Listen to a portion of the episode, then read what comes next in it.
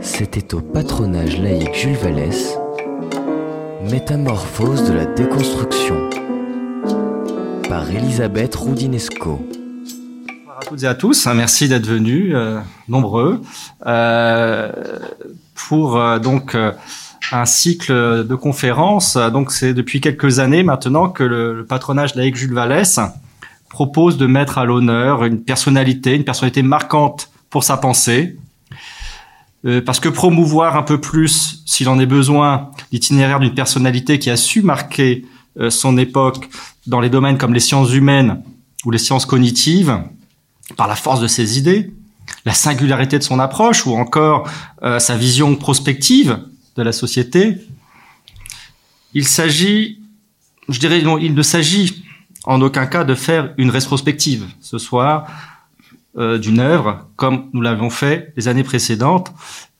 ou passer en revue, tel un catalogue des principaux concepts, des principales idées de développement. Mais au contraire, éclairer, à partir de ceci, ce que nous dit le monde d'aujourd'hui afin de mieux appréhender le monde de demain. Ce n'est donc pas un exercice rétrospectif, comme je vous l'ai dit, un exercice qui s'efforcerait de mentionner certaines recherches ou idées significatives, mais bien un chemin de pensée balisé par des concepts et des notions clés qui tend, par son approche résolument prospective, à questionner certains sujets qui agitent la société contemporaine. Alors, après avoir reçu le physicien Étienne Klein, les philosophes François Julien, Marc Crépon et Corinne Pelluchon, c'est avec grand plaisir ce soir que nous accueillons pour ce cycle intitulé donc Une auteure, une pensée, l'historienne et psychanalyste Elisabeth Roudinesco, que je remercie vivement ce soir euh, de venir dialoguer avec moi et d'avoir accepté notre invitation ici au patronage laïque Jules Vallès. Alors, comme je vous l'ai dit, ça sera sous forme de dialogue. Euh, ce sera trois dialogues qui seront organisés. Euh, ce premier dialogue euh, a pour titre Métamorphose au pluriel de la déconstruction. Mais avant d'aller plus loin, je voudrais davantage présenter euh, Elisabeth Rodesco, même si je pense qu'ici beaucoup la connaissent. Euh, mais euh, on va préciser un peu quand même certaines choses. Euh, alors, Elisabeth Rodesco, vous êtes historienne, psychanalyste. Vous êtes auteur de nombreux ouvrages, articles littéraires. Vous êtes de par aussi les, les, sujets que vous traitez, on en a discuté tout à l'heure par la psychanalyse, vous êtes traduit dans le monde entier. Vous avez été membre de l'école freudienne de Paris, du comité de rédaction de la revue Action Poétique, euh, de la revue L'Homme aussi, et vous avez collaboré au journal Libération pendant euh, jusqu'à 96. 96, donc pendant 10 ans, de 86 à 96. Et en tant qu'enseignante, vous avez été aussi chargée de, de conférences à l'école des hautes études en sciences sociales jusqu'en 96 également, et à l'école pratique des hautes études de 2001 à 2007, si je ne me trompe pas. Et vous êtes également présidente de la Société internationale d'histoire de la psychiatrie. Et donc, comme je l'ai dit, vous êtes auteur de nombreux ouvrages, dont deux que je souhaite euh, montrer aujourd'hui au public, parce que c'est deux ouvrages qui sont proprement aujourd'hui sur le sujet de ce soir, sur la déconstruction. Alors, tout d'abord, euh, Philosophe dans la tourmente, je crois que c'était en 2005 que ça a été édité, donc Philosophe dans la tourmente, où euh, vous parlez en fait de six grands philosophes. Euh, donc il y a euh, Canguilhem, on en reparlera, voilà, qui, qui, vous ont marqué dans votre trajectoire euh, par leur pensée. Donc Canguilhem, historien évidemment des sciences, euh, philosophe aussi. Euh, Sartre, Foucault, on en reparlera évidemment ce soir. Althusser, Deleuze et Derrida. Derrida avec qui donc euh, vous avez co-écrit un livre de dialogue justement, de quoi demain. Euh, et donc on va évidemment aussi beaucoup parler de Jacques Derrida ce soir, puisque euh, le concept de déconstruction lui est euh, un peu lié aujourd'hui dans son histoire. Donc, comme vous l'avez dit là tout à l'heure, vous avez pour beaucoup connus ah euh, et pour avoir pris les, avoir suivi leurs cours euh, ou pour avoir simplement écrit ou, discuté avec eux. Et donc, vous avez un témoignage précieux à ce sujet pour nous, euh, et c'est euh, aussi l'objet de ces trois conférences. Donc, trois dialogues. premier dialogue donc sur la, la déconstruction. Il y aura un autre dialogue sur l'universalisme sujet qui aussi vous, écrivez beaucoup aussi assez récemment. Vous avez notamment pris des prises de position dans le monde au niveau de l'universalisme et un dernier dialogue qui sera dédié à la psychanalyse. Alors avec évidemment Jacques Lacan un peu en, côté phare de, de, du sujet, mais aussi de une vision prospective de la psychanalyse. Qu'est-ce que la psychanalyse aujourd'hui et demain? Oui. Alors, ce soir, donc métamorphose de la déconstruction. Alors le concept de déconstruction, il a été euh, initié euh, par Heidegger. Euh, avec un double mot, hein. il y a la notion de déconstruction, vraiment, et la notion d'abao, qui est important puisque abao pourrait signifier une sorte de démontage de la charpente, mais dans le vu aussi de la remontée. Et pour comprendre ce que euh, et ce que n'est pas ce concept de déconstruction, je pense qu'il faut revenir euh, à la sémantique et parce que si on comprend pas bien cette sémantique, ce, ce concept à ses origines, il semble que c'est un premier pas vers la métamorphose de cette notion de déconstruction. Donc je voulais, euh, première question, euh, pour vous, euh, comment vous voyez cette sémantique à partir d'Heidegger, repris évidemment par Jacques Granet, qui va reprendre Gérard Granel. Pardon, Gérard Granel, qui va reprendre le, le, concept et le traduire par déconstruction. donc Comment vous pouvez nous tisser cette historique de, de, de ce, ce, concept de déconstruction? Alors, d'abord, ça a mal commencé parce que en 72, j'ai commencé par attaquer Derrida, comme ils font là maintenant. Euh, je crois que j'avais pas bien compris et je le trouvais trop heideggerien. J'aimais pas beaucoup euh, Heidegger, même si euh, toute ma génération on lisait Heidegger, mais comme un auteur littéraire. Pas, pas moi j'étais pas philosophe de formation, j'étais littéraire. Enfin, on lisait les philosophes, puis j'avais, je les ai tous connus ceux-là, sauf Sartre. Et, euh, et non, j'ai commencé, euh, j'étais à un colloque de Cluny organisé par le Parti communiste. J'étais du côté de Jean-Pierre Fay. Tout ça, c'est bon, c'était des batailles de revue. J'étais à Action politique. J'étais dans le dans le, côté solaire, c'est et Fay, Jean-Pierre Fay, et euh, j'avais vraiment critiqué Derrida. Pas sur la déconstruction, mais je le traitais de jungien. On pouvait pas faire pire, quoi. Euh, C'est-à-dire que euh, je trouvais que tout son machin, euh, je le lisais comme ça, je, je trouvais qu'il était jungien, et donc heideggerien, et donc j'avais rien compris. Et euh, comme je suis pas du genre à, m'obstiner quand même, euh, avait répondu. Euh, à ça, j'avais pris une volée de vert. Une vraie. C'était dans Promesse. Et euh, bon, voilà. Une vraie volée de vert.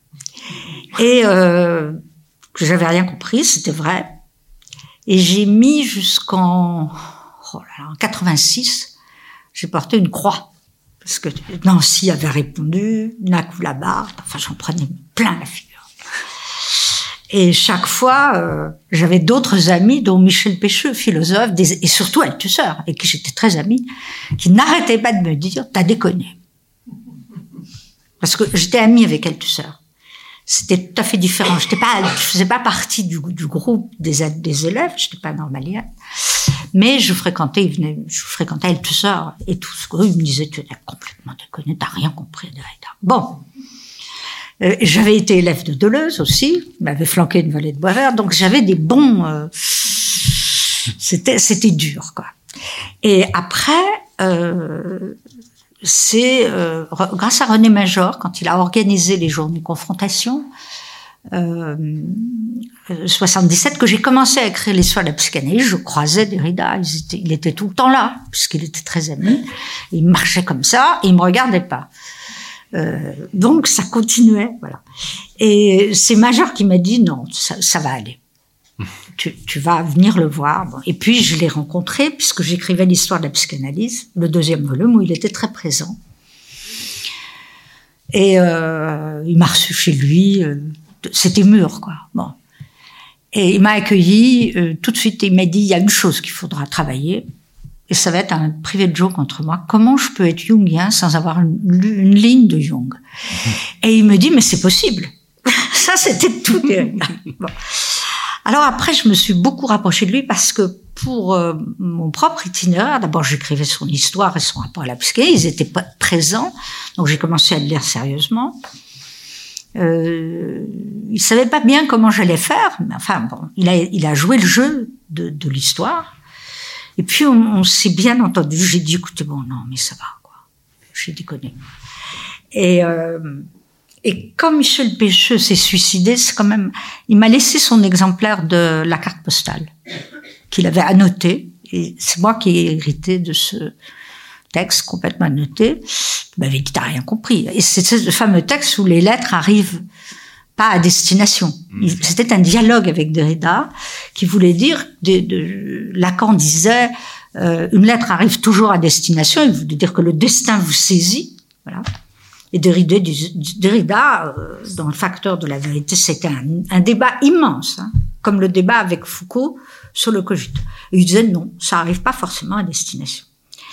Et la carte postale est un très beau livre hein, qui, démontre euh, cette histoire à travers la carte postale qui est écrite, qui arrive pas forcément au bon destinataire, etc. Donc c'était quand même un niveau euh, très très fort de, de, de discussion.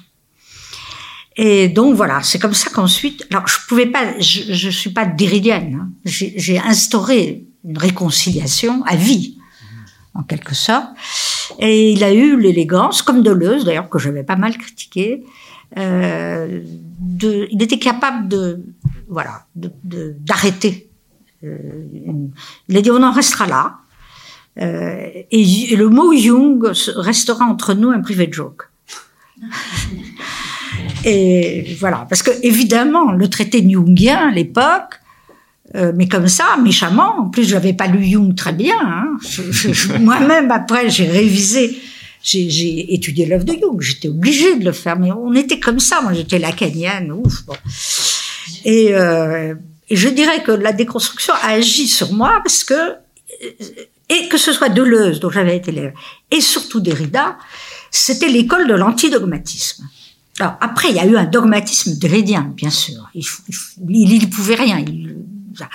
Mais c'était une, une, manière de réfléchir soi-même sur les défaire. Enfin, les concepts se défaisaient. Voilà. Mmh. Alors la déconstruction, finalement compris comme ça, et non plus du tout, ça n'a plus rien à voir avec Heidegger. C'est ça le problème. Parce que chez Heidegger, c'est la destruction.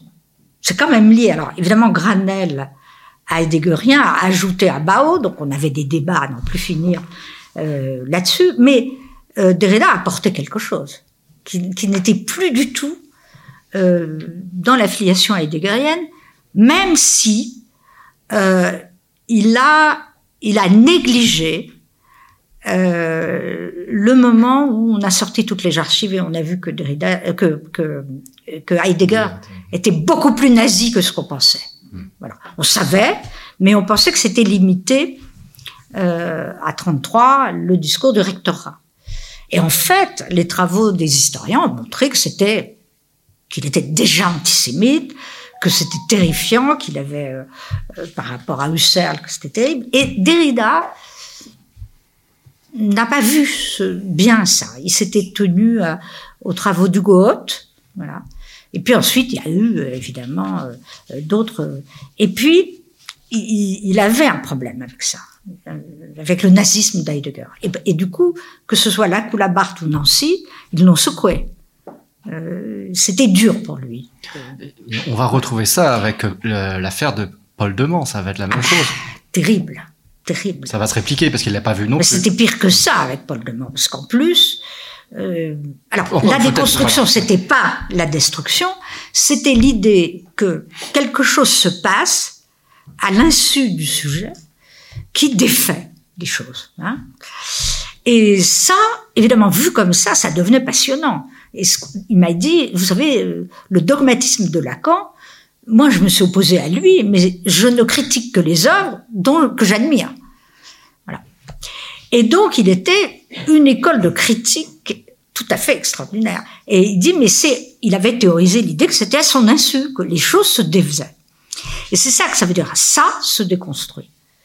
Euh, et donc, en effet, quand il y a eu la chute du mur de Berlin, ce que je disais, et l'implosion de l'Union soviétique, euh, pour beaucoup là-bas, ils ont trouvé une analogie entre perestroïka et déconstruction. Et donc, quand Derrida a été reçu, euh, il a été reçu à Moscou, c'était exactement ça, et c'est vrai. Il s'en rendait pas compte, mais euh, pour le cas de l'Union soviétique, l'Union soviétique s'est défaite sous les yeux de Gorbatchev, ce que vous expliquez. Donc il avait assumé au fond qu'on fasse de la déconstruction un truc comme ça. Voilà. Euh, il assumait très bien cette idée. Ça vient de l'architecture. Hein. C'est l'idée de défaire et de remonter les. les... On défait un, monument puis on le remonte autrement. Alors ça a fait fortune dans tous les pays du monde cette histoire de déconstruction. Et ce qui m'avait beaucoup frappé, c'est que c'était quand même un concept extrêmement compliqué. Bon. Et puis, ça s'est simplifié. Mais personne n'avait eu l'idée, comme récemment ces imbéciles-là, que j'ai critiqué dans ce club, de dire que ça détruisait l'Occident. Enfin, c'est-à-dire qu'ils ont remis l'idée que déconstruction, c'est détruire. Et là, aujourd'hui, c'est utilisé comme ça, en pleine résurgence des idées de l'extrême droite. Euh, de nouveau, euh, bon, donc ils ont fait un colloque que j'ai critiqué dans le Monde, pour expliquer à quel point Derrida était un destructeur de la civilisation occidentale. Pour moi, je rêve quoi, de voir des choses pareilles. Bon. Euh, C'était un social-démocrate euh, qui détruisait rien du tout et qui, en effet, euh, défaisait les dogmatismes l'époque. Et quand lui-même, euh, quand ses élèves, pas Nancy et la Coulabart, qui étaient très indépendants, mais quand aux États-Unis, euh, il y a eu des Derridiens pagailles qui étaient dans l'idolâtrie, euh, je me suis dit, mais ça construit aussi des dogmes. Mais il m'a dit, qu'est-ce que je peux faire? C'est pas à moi de leur faire la leçon. Ils font ce qu'ils veulent avec. Il allait jusque là. Hmm. Et de dire que. Et il m'a dit, regardez, Lacan qui a voulu surveiller sa, sa doctrine, c'est-à-dire laisser un gendre qui allait euh, être euh, l'image du dogme, m'a dit, c'est une catastrophe. On doit laisser les concepts se développer. Et Deleuze avait dit la même chose. Hein. Là-dessus, ils étaient proches. Euh, D'ailleurs, ils se connaissaient tous, hein, tous ceux que j'ai évoqués, euh, sauf Sartre, qui était en arrière-fond. Toujours eu beaucoup d'admiration pour Sartre. Je crois que ça vient de mon amitié à Althusser qui disait toujours faut pas toucher à Sartre. bon, philosophiquement, oui, mais pas pour le reste. il a été génial. Et c'était vrai, il y avait, euh, quand même, il est allé très loin, Sartre. Je veux dire, dans l'engagement, il y avait toute ma génération une admiration pour Sartre, qui avait rien compris au structuralisme, rien compris à tout ça, euh, mais euh, l'anticolonialisme. Voilà. Dans le livre Philosophe dans la tourmente, vous faites beaucoup la distinction entre la philosophie du concept et la philosophie de l'engagement. Ah oui, parce qu'on était marqué par ce extraordinaire article de Foucault euh, qui avait dit euh, ce sont, on remarque que c'est les philosophes du concept qui ont été des résistants anti-nazis et pas les philosophes de, sujet. C'était parfaitement exact. Ils pensaient à Cavaillès, à Canguilhem, et, euh, ça, c'était vrai, quoi. Il a, et Canguilhem a écrit. Alors Canguilhem était toujours présent, bien entendu, c'était le maître de tout le monde. C'était aussi le maître de Derrida. J'ai organisé avec la société euh, d'histoire de la psychiatrie et de la psychanalyse un colloque où j'ai fait, où j'ai invité sur Foucault, où j'ai invité Canguilhem et Derrida. Et ils se sont revus. Et Canguilhem était le maître de tout le monde. Et moi, il m'avait fait un honneur extraordinaire parce que je lui avais envoyé mon premier volume d'histoire de la psychanalyse, 82, en tremblant. Je mettais ça dans une enveloppe à la poste. Bon, euh, j'avais pas été son élève et j'ai reçu deux mois plus tard une lettre extraordinaire. Donc je l'ai rencontré, on est devenus très amis. Euh, il était évidemment époustouflant, mais euh,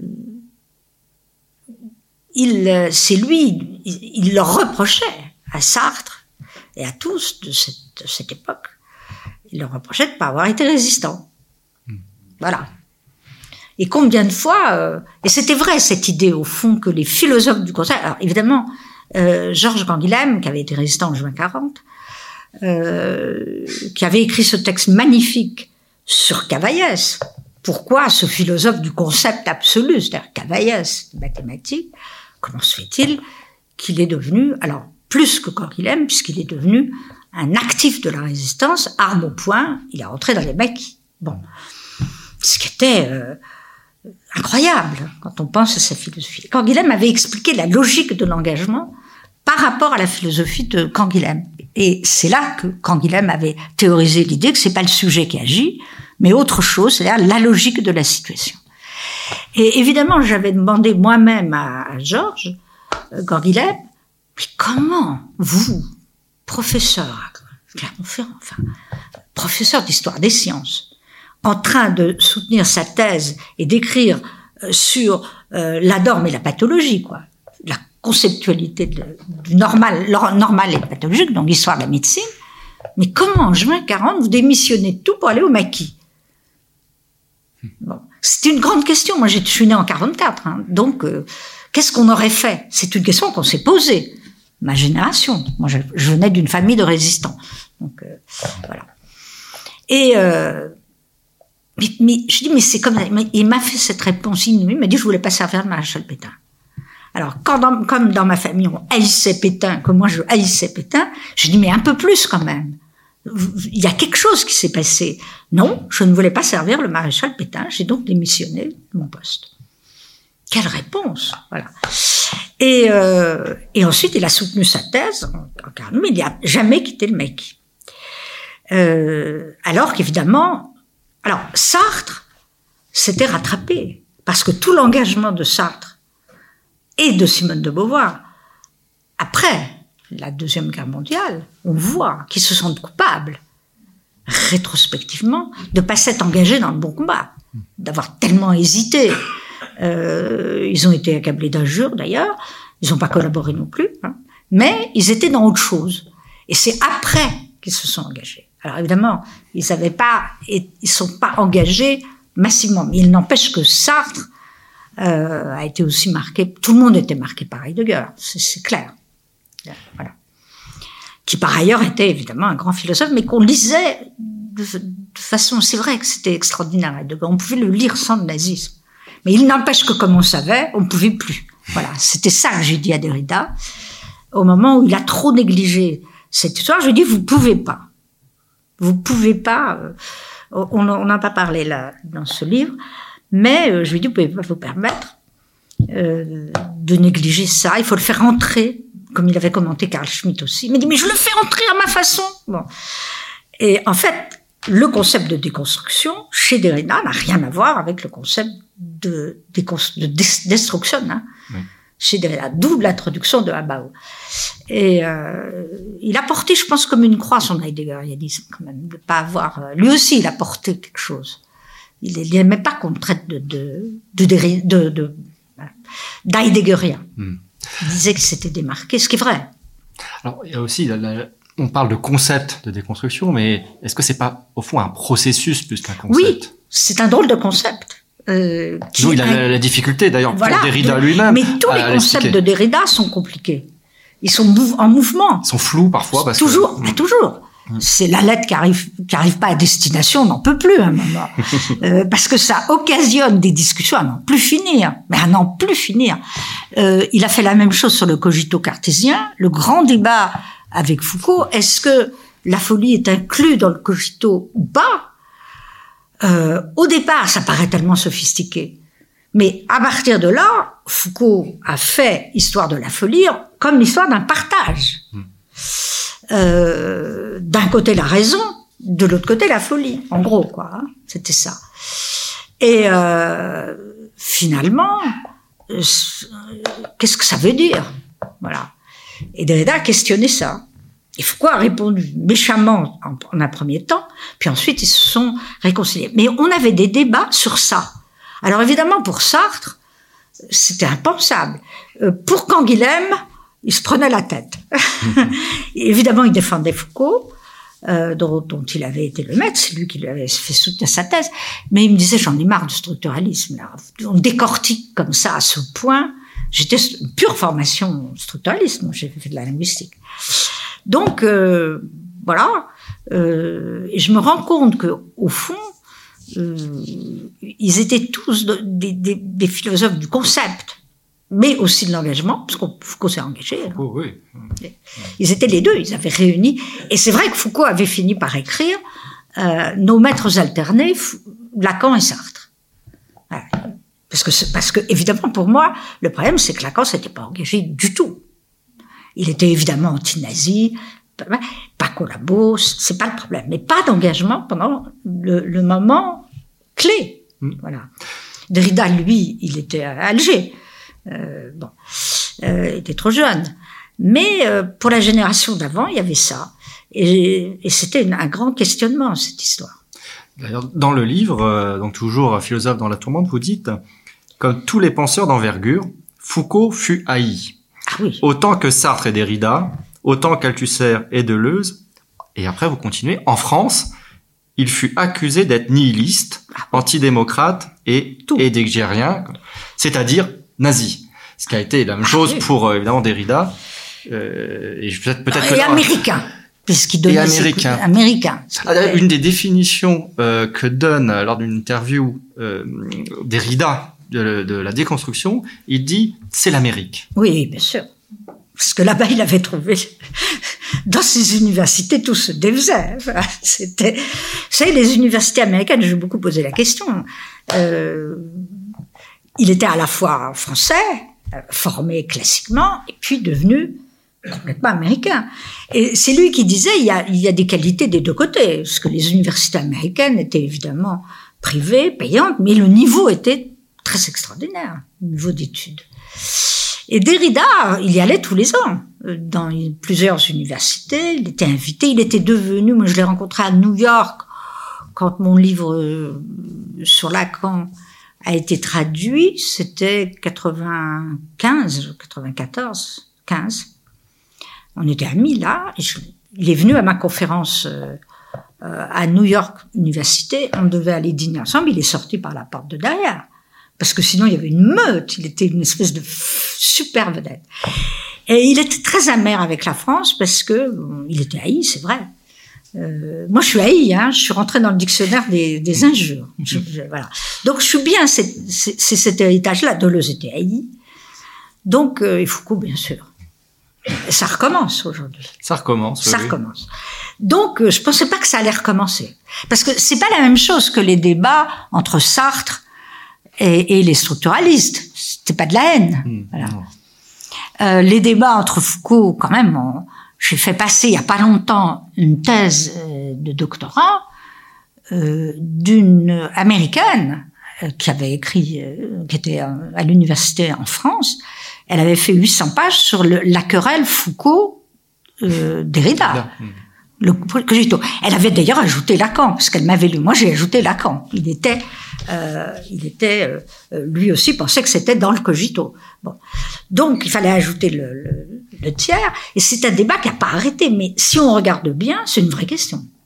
Est-ce que la théorie des partages de Foucault, euh, qui a été tellement intéressante dans l'histoire de la folie, au prix quand même de négliger un certain nombre de faits historiques que lui a reproché d'ailleurs Gaucher après, qu'il a regretté d'avoir euh, bon, mais de l'avoir à ce point attaqué. Mais c'est vrai que ça permettait quand même à, Foucault cette histoire de partage permanent, de, ne pas voir que, enfin, de ne pas considérer que l'asile euh, pouvait être un progrès par rapport à l'enfermement. Euh, il a, il a, voilà, le grand enfermement. Euh, Foucault voulait pas en entendre parler de cette histoire. Il restait sur la théorie des partages. Euh, or, euh, c'est vrai que l'asile moderne, c'est pas l'asile d'autrefois. Donc, il avait des critiques de la part des historiens euh, sur cette question. Euh, il répondait toujours très méchamment. Euh, ils n'avaient pas toujours tort. Et moi, entre-temps, j'avais découvert Henri Hélène Berger, le très grand historien de la continuité. Parce qu'on peut pas faire de l'histoire euh, sans une continuité. C'est pas possible. Et ma formation à l'époque structuraliste, ou même deleuzienne, euh, permettait pas que je fasse de l'histoire. Mais par certains côtés, c'est Deleuze qui m'a poussé dans cette voie, bien d'ailleurs, en même temps que René Machan et Derrida d'ailleurs. Deleuze m'a dit, au lieu de critiquer vos maîtres, là, vous feriez mieux de vous mettre au travail. Qu'est-ce que j'ai pris là aussi? Je l'avais beaucoup critiqué. Et après, on s'est beaucoup réconciliés parce que j'ai fait un portrait tellement émouvant de lui. Il était un- probablement le plus grand prof que j'ai connu. Euh, et lui, j'étais son élève direct. Mais j'étais aussi l'élève de Michel de Certeau. pur produit aussi. Alors lui, euh, Michel de Certeau est très important pour moi parce que il faisait la jonction entre les structures et l'histoire. Donc là, j'avais euh, un historien. Quoi. Et quel historien? Et comme moi, j'ai toujours voulu faire de l'histoire, euh, j'ai pu. Euh, je pouvais pas faire de l'histoire rien qu'avec mes philosophes là. si, avec Georges Canguilhem, oui. Oui, qui est historien. oui. C'est évident.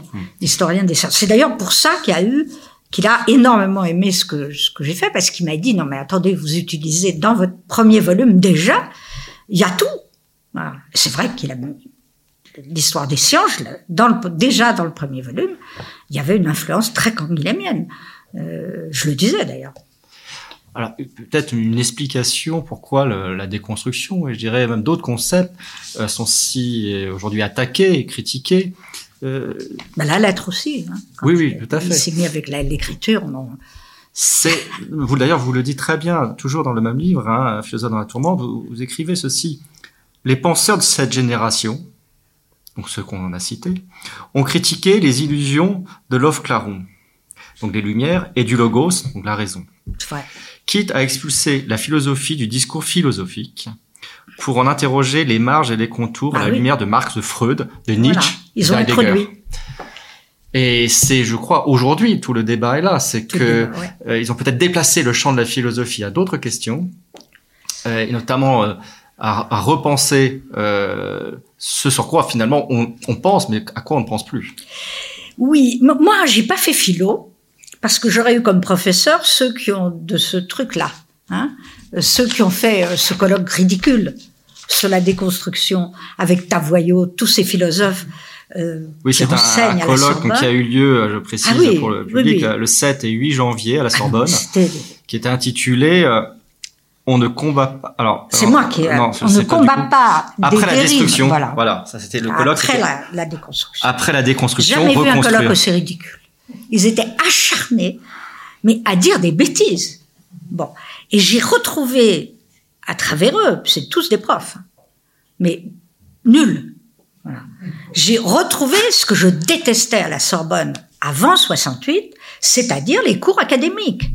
Faut pas oublier ça. Moi, je, faisais de la linguistique et de la littérature. J'étais étudiante en lettres. Vous savez pas qui c'est, mais on avait André Martinet comme prof de linguistique, qui nous recommandait de ne pas lire Jacobson, parce que c'était pas un grand linguiste. Euh, on avait Picard, en lettres, qui nous recommandait de pas lire Barthes. Et nous, évidemment, euh, mais, mais je lisais que ça. Bon. Ce qui fait que je, je me souviens d'avoir brandi le livre de Jacobson, c'était en octobre euh, 1977. Là, on a commencé à mettre un, pardon, un bordel noir euh, en lettres. On brandissait les structuralistes. C'était pas possible de faire autrement. Donc, si vous voulez, cet avantage qu'avaient ces philosophes-là, c'est au fond d'être aussi très littéraire. Et pour moi, d'échapper à la philosophie académique. J'avais fait une terminale avec une, euh, une prof de philo, je dormais, quoi. Donc j'ai choisi l'être. Euh, moi, je dormais. C'était pas possible, quoi. Et donc, euh, mais, mais en littérature aussi. euh, mais j'avais eu un prof formidable en, en première, qui est devenu éditeur ensuite, Bernard de Fallois, qui était un, prof extraordinaire. Il nous enseignait Proust en, en première, avait pas mieux. Bon. Euh, mais euh, voilà, il y avait ça. C'était d'un ennui mortel. Ah, D'un ennui mortel, la Sorbonne avant 68. Et moi, c'est vrai que si j'étais euh, tellement engagée euh, dans la déconstruction je veux dire, euh, de l'université, moi, j'ai jamais lancé des pavés. Mais on a démis nos profs. Hmm. On a démis Martinet. Voilà. On avait appelé un autre linguiste qui était Culioli à l'époque. On a dit on, on veut, euh, on veut qu'on introduise Jacobson, le plus grand linguiste encore vivant, dans les enseignements de linguistique. On veut Barthes en, en littérature, on veut Derrida, on veut, même si j'étais pas derridienne, mais on voulait tout ça. Alors évidemment, à l'école normale, c'était différent, ils avaient Althusser. Euh, donc, euh, comme philosophe, euh, Georges Canguilhem était plus là à la Sorbonne quand j'ai fait mes études, il était retraité. Donc, euh, c'était pas. donc on avait l'académisme que j'ai retrouvé là, Et c'est pour ça que moi, je revendique 68, mais sur ce versant-là. D'ailleurs, quand vous dites- J'ai pas lancé de pavé, je n'étais pas capable de... J'avais pas envie, en plus. à l'école normale, il y avait en effet Althusser, mais il y avait aussi Derrida en même temps. Mais bien sûr. Tellement différents. très différent. Euh, mais mais euh, moi j'étais amie avec Althusser, alors très vite j'ai été suivre. La rencontre s'est faite par le biais des lettres françaises, parce que j'avais critiqué l'anti-Édipe dans un article des lettres françaises, tout en disant que Deleuze était génial, mais que l'anti-Édipe c'était du Reich. Voilà, et que les flux désirants, je voyais pas euh, bon, mais que littéralement c'était tellement génial qu'on ne pouvait qu'admirer. Mais philosophiquement, je trouvais que ça tenait pas. Puis il y avait Guattari, bon. Euh, mais enfin, c'était un article gentil quand même. Et c'est là que Deleuze m'a convoqué au, au bar du Port-Royal. C'est là qu'il m'a dit, mais dites donc là, euh, avec sa voix chantante, trouvez votre voix au lieu de me critiquer comme ça, de critiquer. Allez, faites ce que vous avez envie de faire. Et euh, il était tellement extraordinaire. Bon. Et c'est là que, après cet article des lettres françaises, Althusser m'a euh, m'a écrit. Et il m'a dit, euh, m'a tutoyé tout de suite, et il m'a dit, t'as raison, t'as raison, philosophiquement l'anti-édipe tient pas, mais c'est pas n'importe quoi Deleuze. Donc déjà, j'avais, euh, voilà. Et il était très ami avec Derrida. Et là, on est devenus très amis. Euh, et et c'est tout à fait autre chose. Alors, en effet, Althusser avait ses, ses élèves, il était, qui reconnaissaient pas qu'il était fou. Ça, c'est aussi un problème. Il disait, il est malade six mois par an, il, il allait, euh, euh, on dit bipolaire aujourd'hui. Il était donc maniaco-dépressif, il était fou. Il était vraiment fou par moment. C'est une expérience extraordinaire d'avoir, euh, Folie alternative. extraordinaire. Euh, il venait dîner à la maison et de temps en temps, il disait bon cette fois-ci j'appelle le pape quand même. il y avait une, oui mais c'était, je- j'avais pas d'attirance spécialement pour, les pour les fous. J'aurais pas. Mais alors lui, c'était tellement au milieu de tout comme ça, dans une espèce de quand il était en état plutôt maniaque, mais bien tempéré par les médicaments quand même, euh, c'était quelque chose d'extraordinaire. Ça venait comme ça. Et évidemment, ses élèves voulaient pas voir cet aspect-là. Et donc, quand il se faisait hospitaliser, à peu près tous les, oui, ça, tous les six mois, euh, là, il tombait en- en- dans un état euh, dépressif. Moi, j'allais le voir. Euh, elle me faisait pas peur, cette folie. C'est d'ailleurs là-dessus que j'écris sur ces, Oui. ces, ces mémoires posthumes. Mm. Euh. Évidemment, au moment où il a étranglé sa femme, alors là, la presse, c'était fou. quoi. Ils ont écrit des horreurs. Ils n'ont jamais compris cet acte. Mais maintenant, c'est fini, ça. Depuis qu'il a. Ils osent plus s'attaquer à Althusser. Vous avez remarqué? Oui, c'est vrai. Ils attaquent Derrida, Foucault, Pas Althusser. pas Althusser. Ils n'osent plus. Mm. Depuis qu'il y a eu la publication de L'avenir de longtemps. Mm. Et puis, quand même, la biographie de Yann Mollier-Boutan. Ça va. Euh, et puis, quand même, Régis Debray a pris la défense d'Althusser. oui, c'était son. Bah, Il a bien connu les deux aussi, Régis Debray, parce Oui. que On a tous, Il a connu on est tous montés au créneau. On a tous monté au créneau. Ça, c'est, c'est pour Althusser. C'était pas possible de le traiter comme un, un assassin, puisque c'était pas un assassin. Donc, euh, mais alors là, c'était quelque chose. On était déjà à ce moment-là au début de, euh, de- de- de- du retour des idées fortes de, de l'extrême droite. Alors, je dois dire que quand même, euh, comment il s'appelait Guiton a pris la défense d'Althusser, ses anciens amis. euh, et je me souviens que c'est de Sarto, que je, vraiment un ami, m'a dit, oh, ton Althusser, t'as- il y a un truc que t'as pas vu, c'est un mystique. Et j'ai dit, t'es sûr? Il m'a dit, mais oui, c'est un, mystique. C'était vrai, hein l'ancien rapport au catholicisme euh, était- avait, il y avait un ordre mystique dans, dans- d'ailleurs dans l'avenir de longtemps, il était allumé complètement. Euh, J'avais pas vu cet aspect-là. Et du coup après, Je m'en suis rendu compte quand j'ai écrit Terroigne de Méricourt. Euh, une femme mélancolique sous la Révolution. Et j'avais remarqué que chez beaucoup de, j'avais remarqué que chez beaucoup d'engagés dans, dans, des idéaux révolutionnaires, il y avait des phases maniaques et des phases dépressives. Alors elle, elle était évidemment, mm. Elle a sombré dans la folie après la Révolution, quand la Révolution ne portait plus. Mais j'avais remarqué cette, cette, cette, idée, on la trouve partout. Hein. Euh, on voit ça quand même, l'engagement qui porte et ensuite. Euh, et, et, du coup, je me suis dit, c'est pas un hasard quand même, le marxisme d'Althusser, il y avait quelque chose comme ça. Quoi. Mmh. Et euh, bon, sauf que c'était depuis le début. Hein. Mais tout de même, l'effondrement de l'URSS, l'effondrement du communisme a joué un rôle dans tout ça. Enfin, c'était, n'y a pas de doute, quoi. Donc, j'en ai fait un, un, une espèce de prototype, quoi. Et euh, ça jouait, ça jouait. Il hmm. disait, il n'y a plus rien à faire, plus de communisme, c'est fini, c'est foutu. Euh, dans la déconstruction, comme vous l'avez dit, il y a l'idée de défaire. Alors souvent... Ça se défait. Voilà, ça se défait. Ça, ça, le ça processus tellement au communisme. Hmm, hmm, au fond, l'Union soviétique n'a pas été vaincue par, par l'extérieur. Le truc, c'est complètement défait. Et moi, j'ai beaucoup voyagé dans les pays de l'Est. Euh, pour la revue Action politique. C'était visible, je vous le disais tout à l'heure, c'était visible que ça se défaisait. Euh, et surtout après l'intervention de Prague. Euh, euh, c'était tellement visible. À partir de 69, c'était fini. On allait là-bas, on allait dans tous ces pays, et les intellectuels disaient mais comment vous pouvez être communiste? Vous voyez bien, regardez ce qu'on est devenu. Et euh, ils, étaient alcooliques, ils étaient. C'était une société où il y avait l'égalité, je ne parle pas de la nomenclatura, mais il y avait une égalité de base, sauf qu'il n'y avait pas de liberté. Et donc, il n'y avait pas de désir. C'était complètement, ils avaient euh, complètement annihilé l'idée de liberté. Et ça, on le voyait, quoi.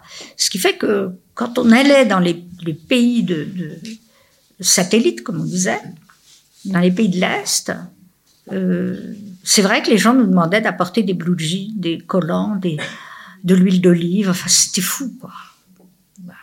Et bon, on n'avait pas ça au Parti communiste français. C'était un parti qui a jamais eu le pouvoir. On n'avait pas ça au, Parti italien.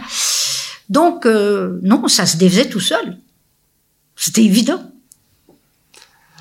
Mais on, avait envie que ça, ça devienne social-démocrate. pas que ça coule complètement. C'était pour ça que j'ai beaucoup aimé Gorbatchev. Oui. Hmm. Euh, alors pour revenir du côté américain, parce qu'on a évoqué le succès américain euh, de Derrida. C'était jalousé. Alors, euh, je crois que Jacques Derrida a été introduit aux États-Unis par Paul Demand. Par Paul Demand. Et alors peut-être que vous pouvez raconter. Quelle histoire Cette aventure, parce que voilà, c'est une vraie aventure. Paul Demand introduit Jacques Derrida dans les universités, puisqu'il était professeur à Yale. Il l'introduit dans les universités américaines, et je vous laisse continuer donc pour cette histoire. C'est-à-dire que moi, j'ai pas connu Paul Demand mais j'en ai beaucoup parlé avec euh, Derrida. Et ma question, évidemment, mais Jean-Luc Nancy aussi se posait cette question. Mais il osait peut-être pas le dire comme moi. Hein. Bon. Euh, comment vous avez pas vu? Voilà. On a révélé à un moment donné le passé euh, collaborationniste de Paul Demand en Belgique. Oui, ce qui était belge. Il avait écrit pour la presse collaborationniste. Et beaucoup d'articles. Euh, mais il y avait autre chose. Il n'y avait pas que ça. C'était un faussaire. Il était bigame. Il s'était marié en Europe et remarié aux États-Unis. Il l'avait pas dit. Ça, je, le savais. Et Jacques me dit, bah, mais c'est pire encore. J'ai pas vu. Je comment vous avez pas vu?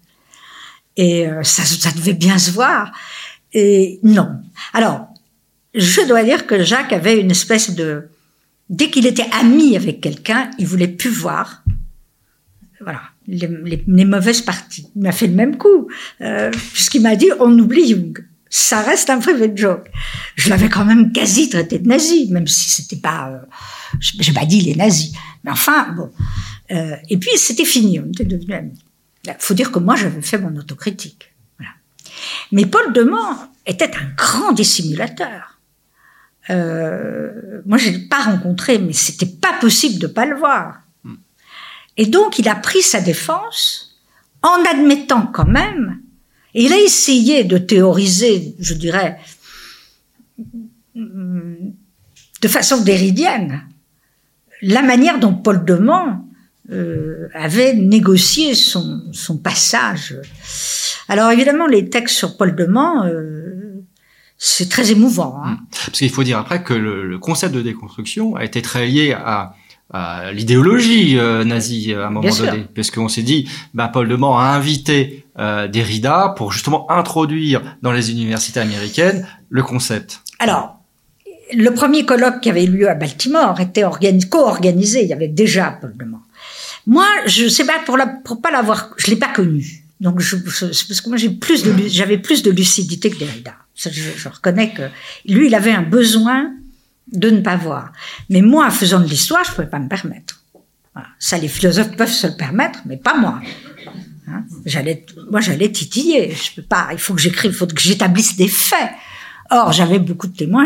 Quand j'ai établi les faits pour l'histoire de la psychanalyse en France, le, deuxième volume, j'avais affaire encore à des gens qui mentaient, euh, ou qui déniaient, ou qui voyaient pas. Et ça, c'est un travail d'historien. Il fallait que j'ai l'archive qui prouve. Et je l'avais. Je disais, non, mais là, vous, racontez une histoire qui n'a pas... Alors évidemment, j'aurais vu, moi je suis sûr que j'aurais vu sur Paul de Man.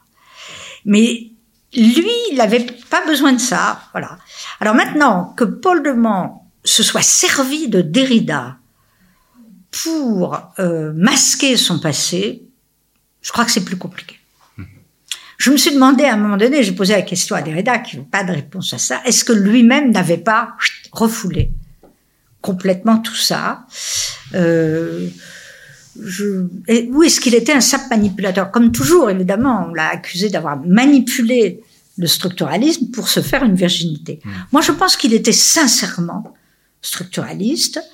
Euh, je pense que ce type devait être un grand pervers, probablement, euh, qui avait clivé, quoi. Mmh.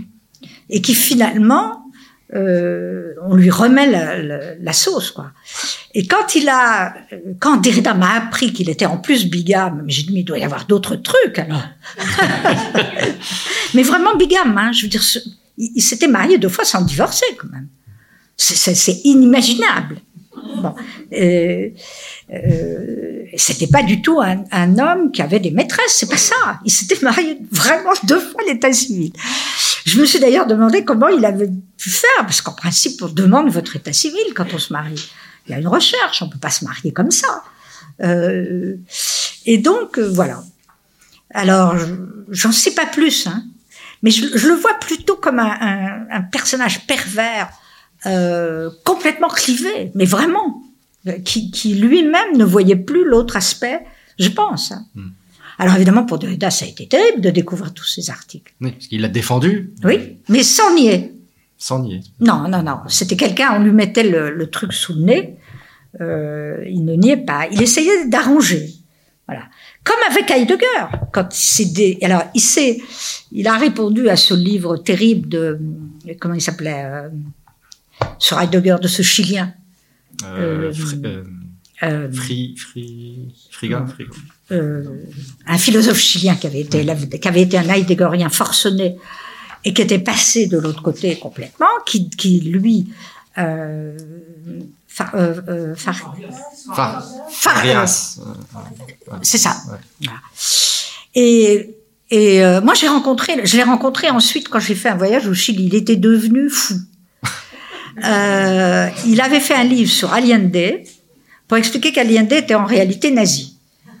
Et qu'il avait, et à partir d'une thèse de médecine de 1925, il montrait que Allende avait épousé des thèses euh, héréditaristes à l'époque, mais tout le monde les avait.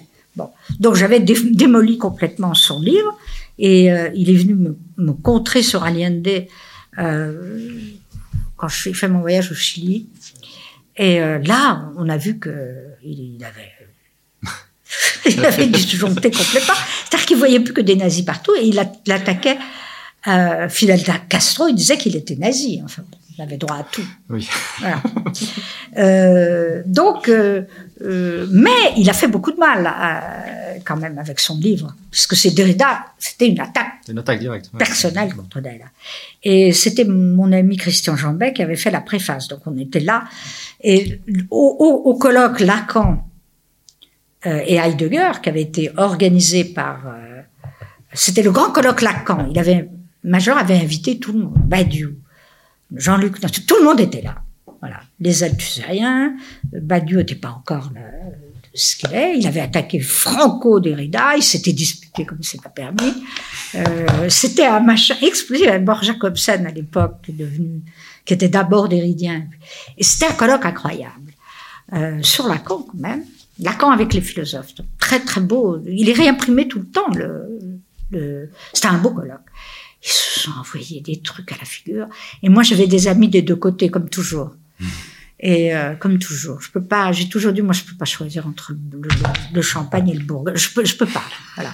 Ou le Bourgogne et le Bordeaux. Je, je trouvais que le Cogito aussi, ils avaient tous les deux raison. Euh, je- je- ça, c'est mon problème, mais c'est peut-être un problème d'historien, hein, de pas arriver à se mettre dans un camp. De se positionner dans un camp. Ah, j'arrivais pas. Quand ça devenait comme ça, euh, je, je trouvais souvent que les deux avaient raison. Là, pour le coup, Badiou l'avait lancé une des féroces attaques contre Derrida. Je trouvais qu'il y allait un peu fort quand même, parce qu'il y avait une partie de jalousie. Et maintenant, il a, il a regretté. De ma- maintenant qu'il est célèbre, il faut pas, faut pas oublier aussi, c'est vrai que quand les gens deviennent célèbres, ils sont automatiquement. Et à l'époque, Badiou n'était pas ce qu'il est aujourd'hui. Donc maintenant, il assume l'héritage de Derrida. Et j'ai assisté à leur réconciliation au restaurant. Ils ont déjeuné ensemble où j'étais là. euh, et ils se sont réconciliés quand... euh, alors à quelle date? Euh, À propos de l'école normale supérieure, quand, quand Osperber Hmm. a voulu virer, elle a voulu changer l'école, je crois, et euh, euh, je ne sais plus ce qui s'était passé. Elle voulait plus de la philosophie dite continentale, c'est-à-dire la métaphysique. Non, elle voulait qu'il n'y ait plus la métaphysique, c'est-à-dire Heidegger.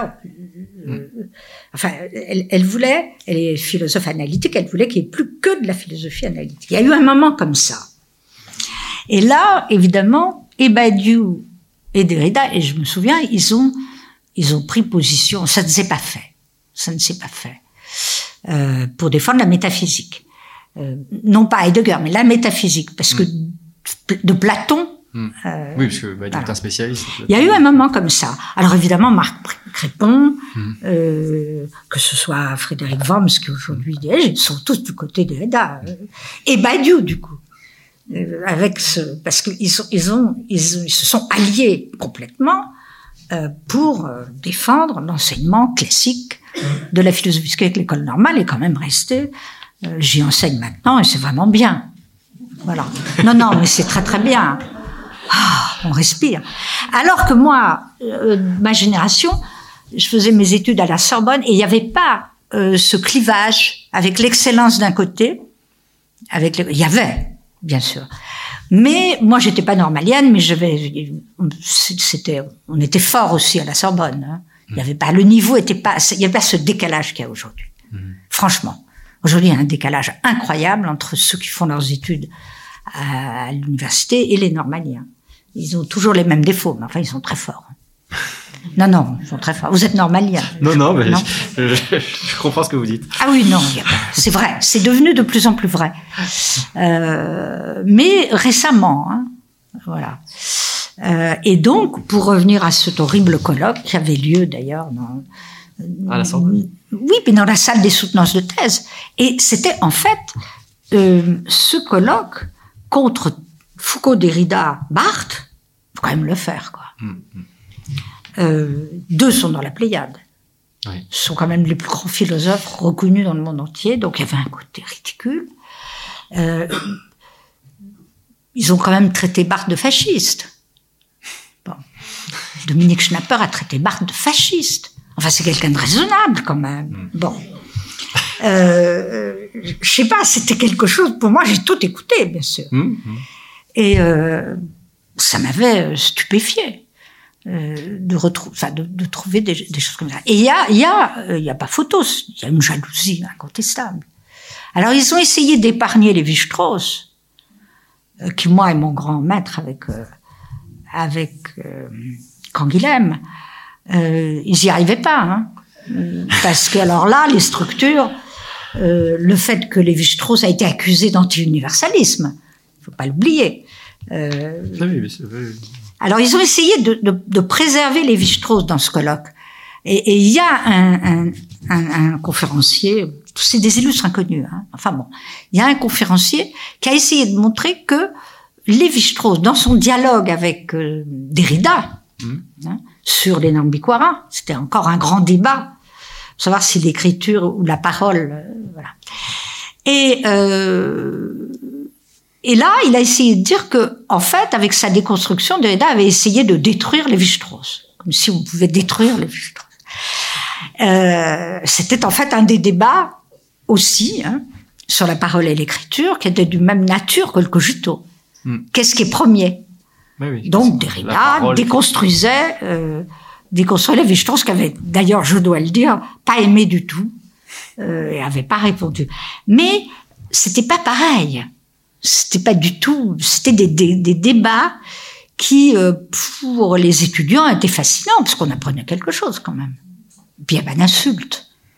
Il n'y avait aucune insulte. Personne traitait de fasciste le, le voisin. Jamais j'ai vu ça. Euh, Aujourd'hui, c'est- c'est insultant ce qu'ils ont fait à la, à la Sorbonne. Et puis alors, il y avait une grande première, c'est que d'habitude, tous les colloques de la Sorbonne sont sous euh, la sous comment on dit Euh, sous la responsabilité du ministre Ah oui. de l'éducation nationale. Il y a toujours le ministre de l'éducation nationale qui doit ouvrir un colloque en cinq minutes exactement quand c'est un, un colloque important. Là, c'était euh, Blanquer qui a osé intervenir. Ça s'était jamais vu. Un ministre nul par-dessus le marché qui est venu intervenir sur la déconstruction. Mais, on est, mais moi, c'est- ça n'était jamais arrivé. Et qui a dit, d'ailleurs, que des bêtises. Je le dis. Hein. Ah oui. Là, vous avez été très clair dans votre Ah bah, très clair. Oui, oui, oui. oui. Euh, il a été d'ailleurs appelé à répondre. Aucun de ses conférenciers ne m'a répondu. Il n'y a rien d'insultant dans cet article. Je les ridiculise, c'est vrai. Mais j'ai pas, le- on- dans le monde, on publie pas des trucs insultants. Donc on les a tous invités à, à répondre. Et ils ont envoyé leur intervention. Euh, beaucoup, enfin les organisateurs. Et donc, euh, ça, c'était une grande première. hein. Un ministre de l'Éducation nationale n'intervient jamais en tant que tel. Euh, moi, j'ai fait un débat avec euh, Pabian, mais il était prévu dans un colloque sur l'universalisme au moment même où c'était à, à Arc-en-Senans.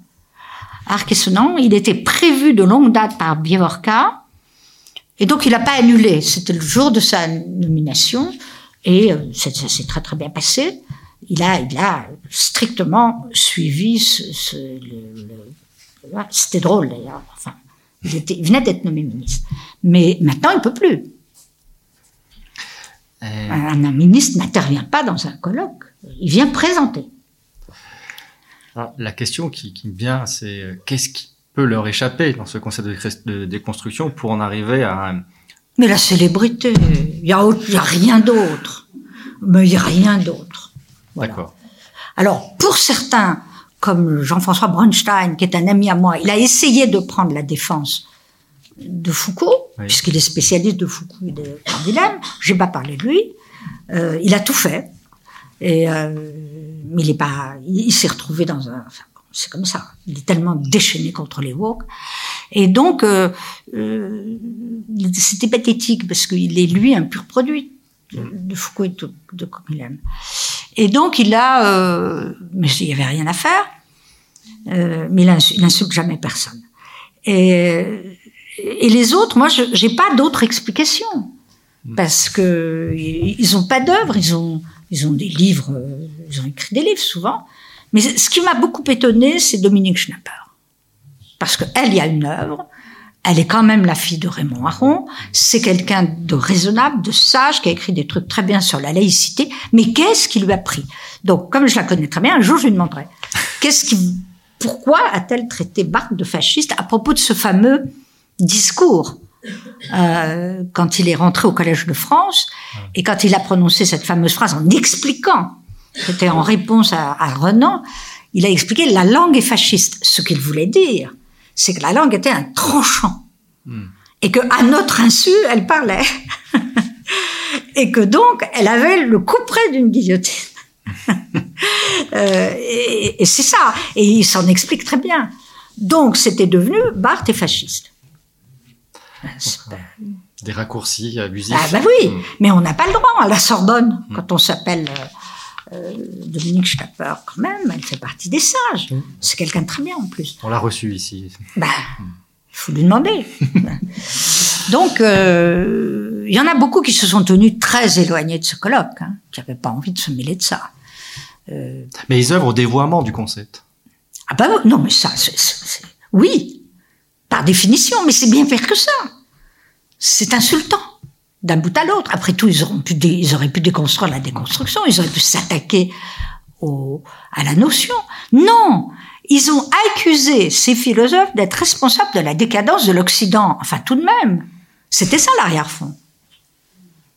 Ils, ils sont accusés d'avoir détruit l'universalisme occidental, euh, d'avoir mis en cause les Lumières, mais lesquelles?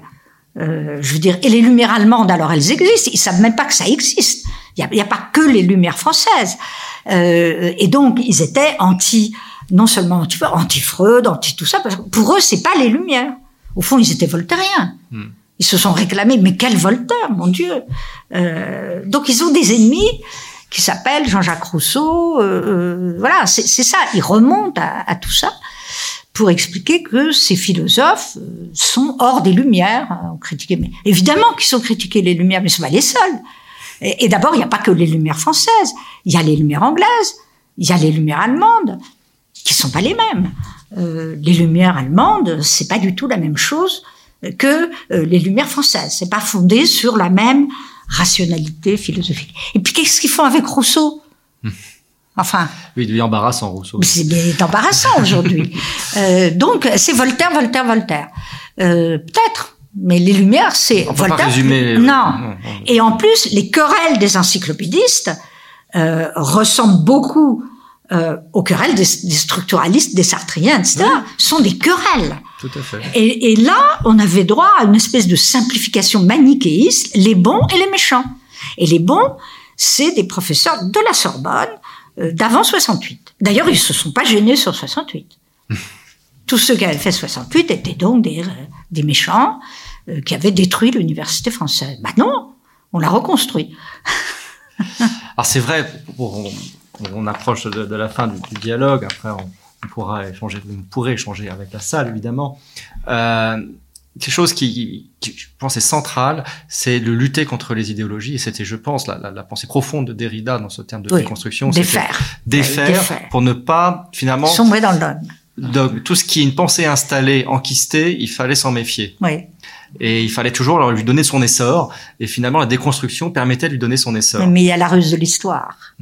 il était passé hégélien.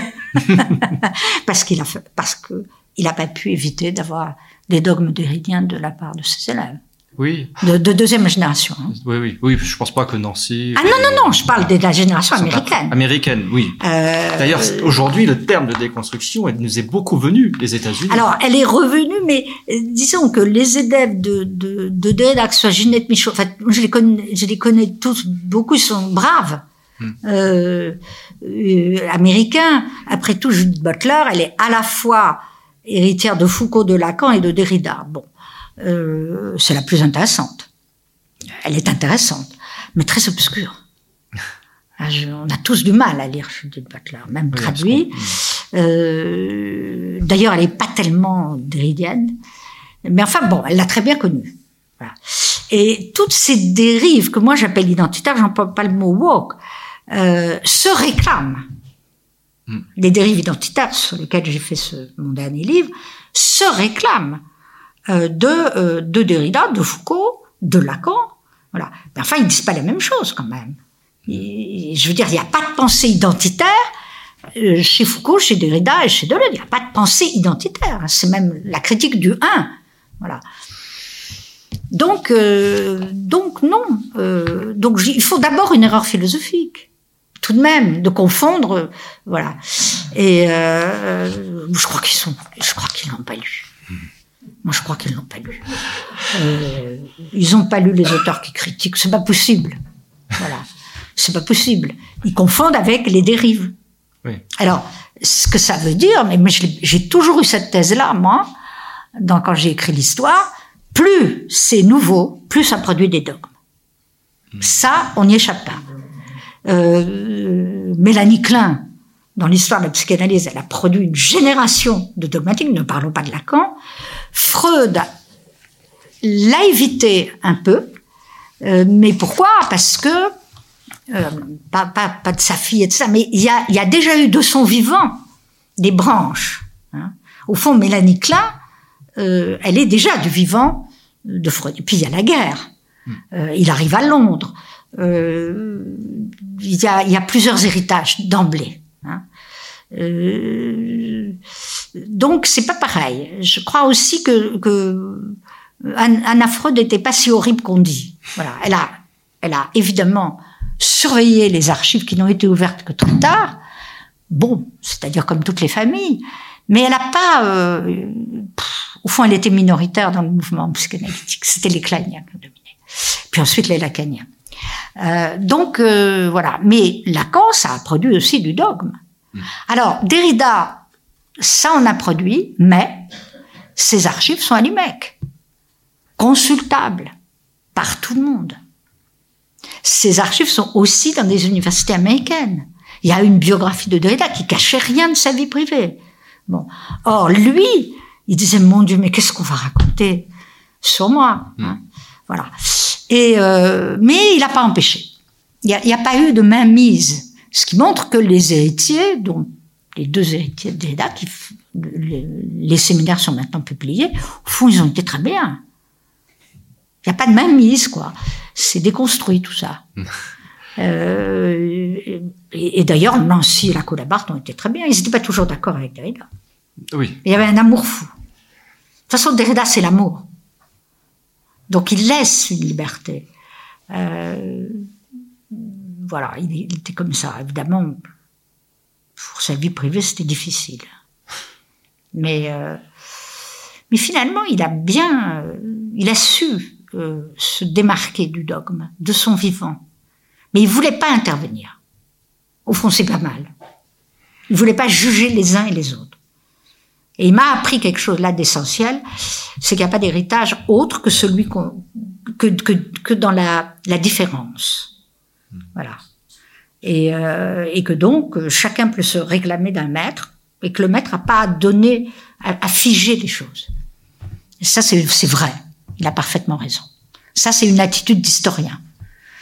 Euh, voilà. Et il admettait aussi qu'on pouvait avoir ben, évidemment, avec sa déconstruction, il admettait que, euh, qu'on- à un moment, il admettait qu'on choisissait pas le Bourgogne et le Bordeaux. Enfin, il admettait qu'au fond, l'intérêt, par exemple, du débat sur le cogito, c'est qu'il- c'est que le débat ait eu lieu.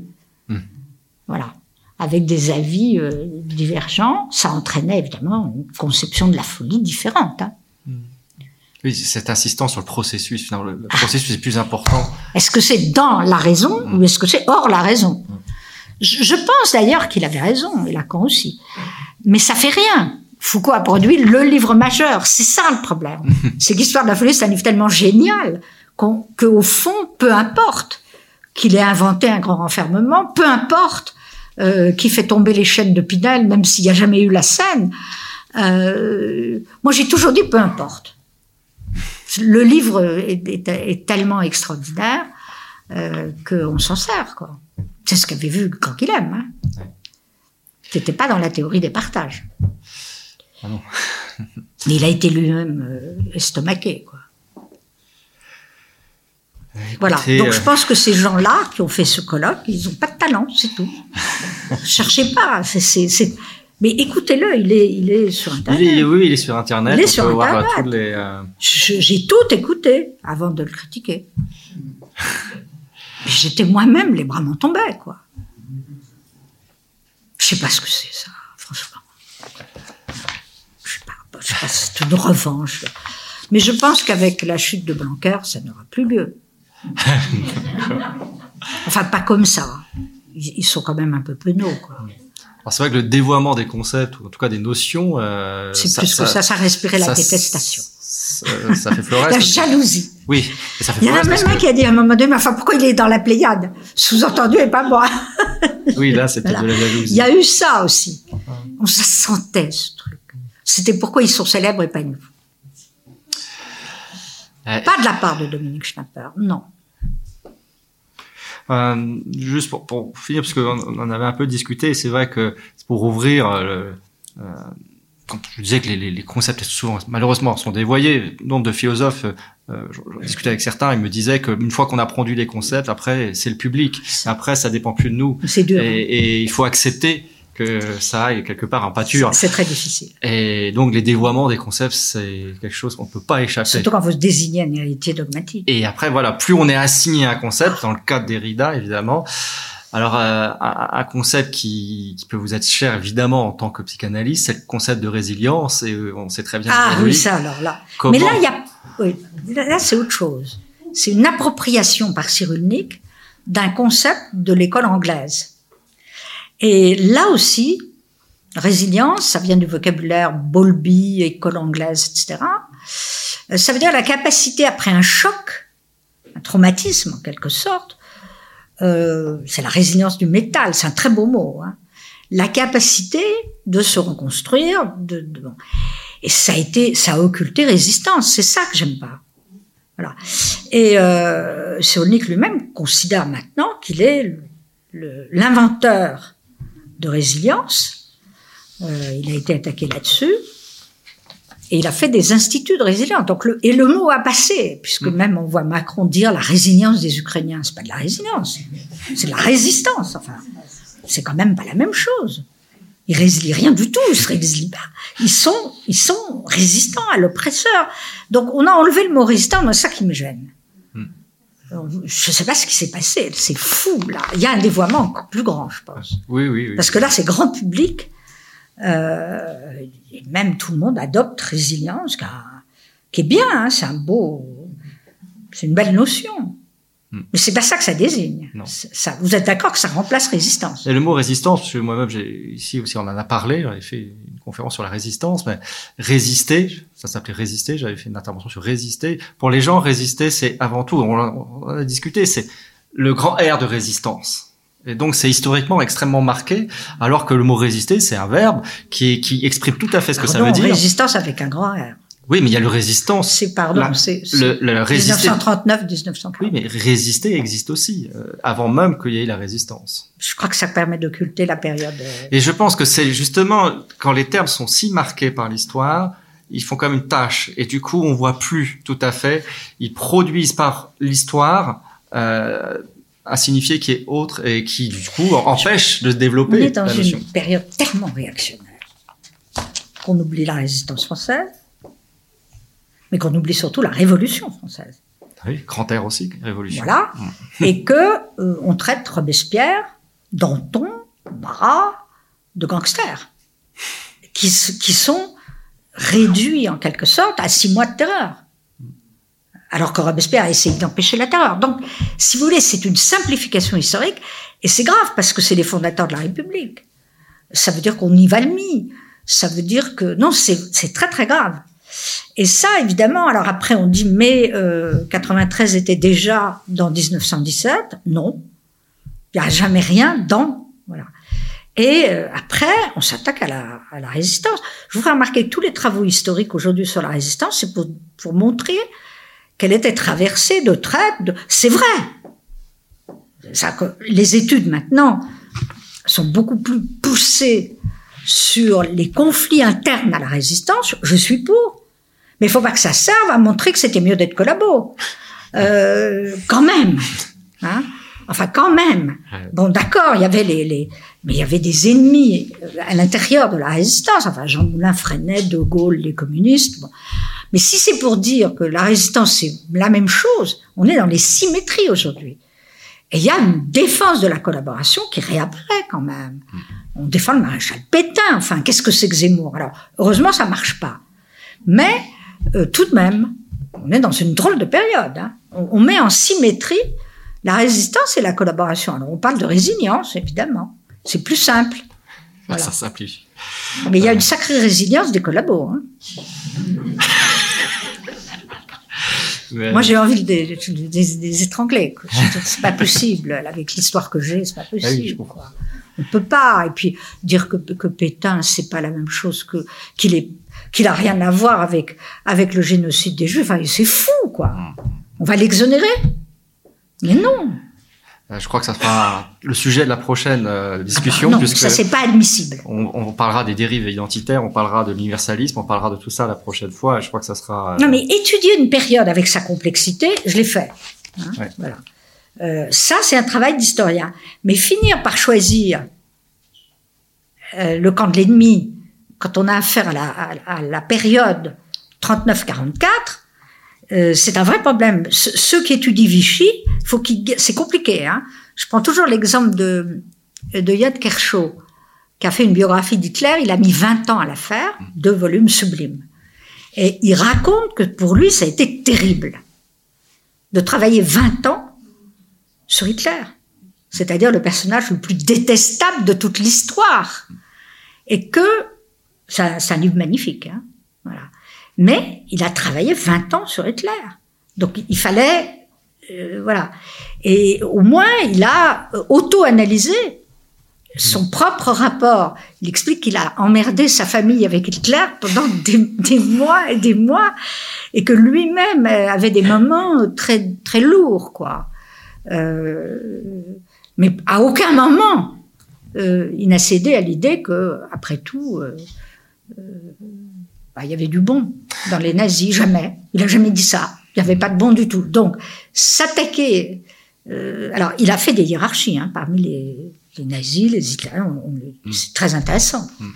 Et pour peut-être qu'on conclue, puisqu'on va laisser aussi la parole, mais euh, peut-être que le, dans ce que vous me dites, j'ai le sentiment que le monde est sans nuance aujourd'hui et profite à une société trop manichéenne et de, qui simplifie tout justement. Bah, on confond l'objectivité des faits avec l'opinion. Hein. Hmm. Oui, on est moi j'ai l'habitude, hein, l'histoire de la psychanalyse, c'est ça. J'ai eu à affronter ça. Hein. Raison pour laquelle moi je suis aussi haï. Hein. C'est un milieu spécial. On en parlera. Euh, c'est spécial parce que compte le, ce qui compte c'est la parole hmm. de ce qu'on dit. Donc c'est vrai. Bah non, c'est vrai dans la cure. Oui, en dehors de la cure. Ah non. Donc moi, je vais aller désanalyser. Hein. Merci Elisabeth Rodinesco. On va continuer